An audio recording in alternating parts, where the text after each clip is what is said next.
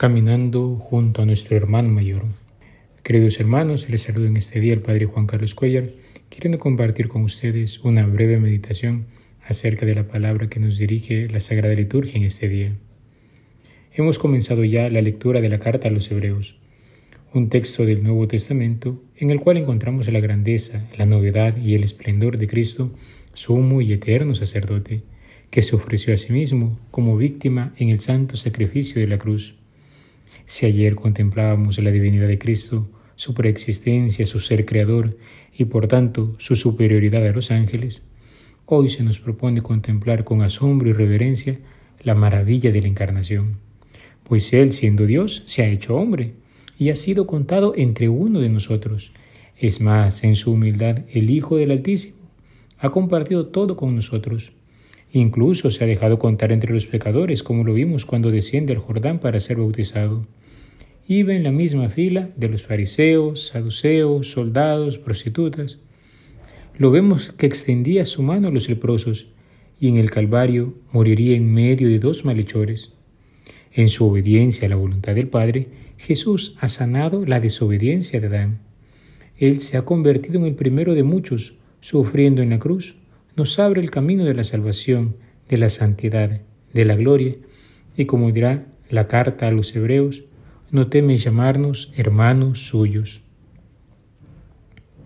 Y si bien es cierto que a momentos atravesamos tribulaciones o caminamos por senderos tortuosos, e incluso pueda que nos sintamos en medio de un valle de lágrimas, es la mirada en el resucitado que está sentado a la derecha del Padre la que reanimará nuestra esperanza, porque donde está la cabeza está el cuerpo.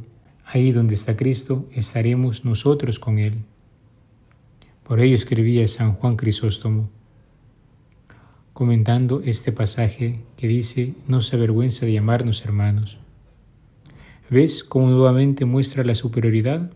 En verdad, al decir no se avergüenza, muestra no la realidad de la naturaleza, de la fraternidad, sino del afecto del que no se avergüenza de todo lo que es y de la mucha humildad. Ciertamente, aunque proviene de un único Padre, sin embargo, nos santifica y de verdad somos santificados. Mucha la distancia. Él proviene del Padre como Hijo legítimo, es decir, de su misma sustancia. En cambio, nosotros como criaturas, o sea, provenientes de la nada. Así, la diferencia es tanta. Por eso afirma, no se avergüenza de llamarlos hermanos, diciendo, anunciaré tu nombre a mis hermanos. En efecto, al asumir la carne, se arrogó también la fraternidad, y a la carne se une igualmente la fraternidad.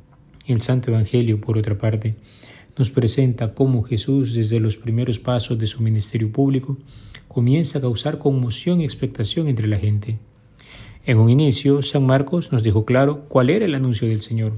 El reino de los cielos ha llegado y es necesario convertirse.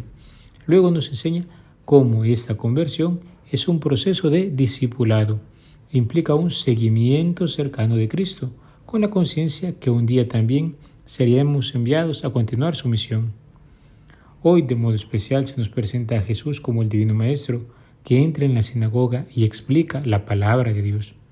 Es más, no se limita a hacer una exposición teórica, sino que con gestos concretos manifiesta la realidad de lo que anuncia. De ahí que sus interlocutores se quedaron admirados de su enseñanza porque les enseñaba como quien tiene potestad y no como los escribas. Estamos ante Dios que se ha hecho hombre para vencer las fuerzas del mal que oprimen al hombre. Su palabra está garantizada por sus obras. Sin duda alguna, la Iglesia nos enseña que con esto Cristo ha revelado al Padre y el plan de salvación que había proyectado con sus gestos y palabras. Este es el Hijo de Dios que ha venido a dar testimonio de Él y a reconducirnos a Él. Este es el que habla y obra con autoridad. De hecho, escribirá San Jerónimo, que el demonio hubiera sido arrojado no era nada nuevo, pues también solían hacerlo los exorcistas hebreos. Pero, ¿qué es lo que dice? ¿Qué es esta enseñanza nueva? ¿Por qué nueva? Porque manda con autoridad a los espíritus inmundos. No invocan ningún otro, sino que Él mismo ordena, no habla en nombre de otro, sino con su propia autoridad. Queridos hermanos, es Cristo quien ha restaurado la humanidad caída y la conduce hacia aquellas alturas para las que Dios la pensó. Es Cristo quien se ha encarnado para sanar nuestra carne. Es Cristo quien con sus gestos y palabras ha venido a dar vida donde antes hubo desobediencia y muerte. Es Cristo quien ha vencido a las fuerzas del mal que buscan alejar al hombre del camino del amor. Es Cristo quien hoy quiere entrar en nuestra historia y transformarla para que sea una historia en la que se refleje la vida de un Hijo amado del Padre. Alabado sea Jesucristo, por siempre sea alabado.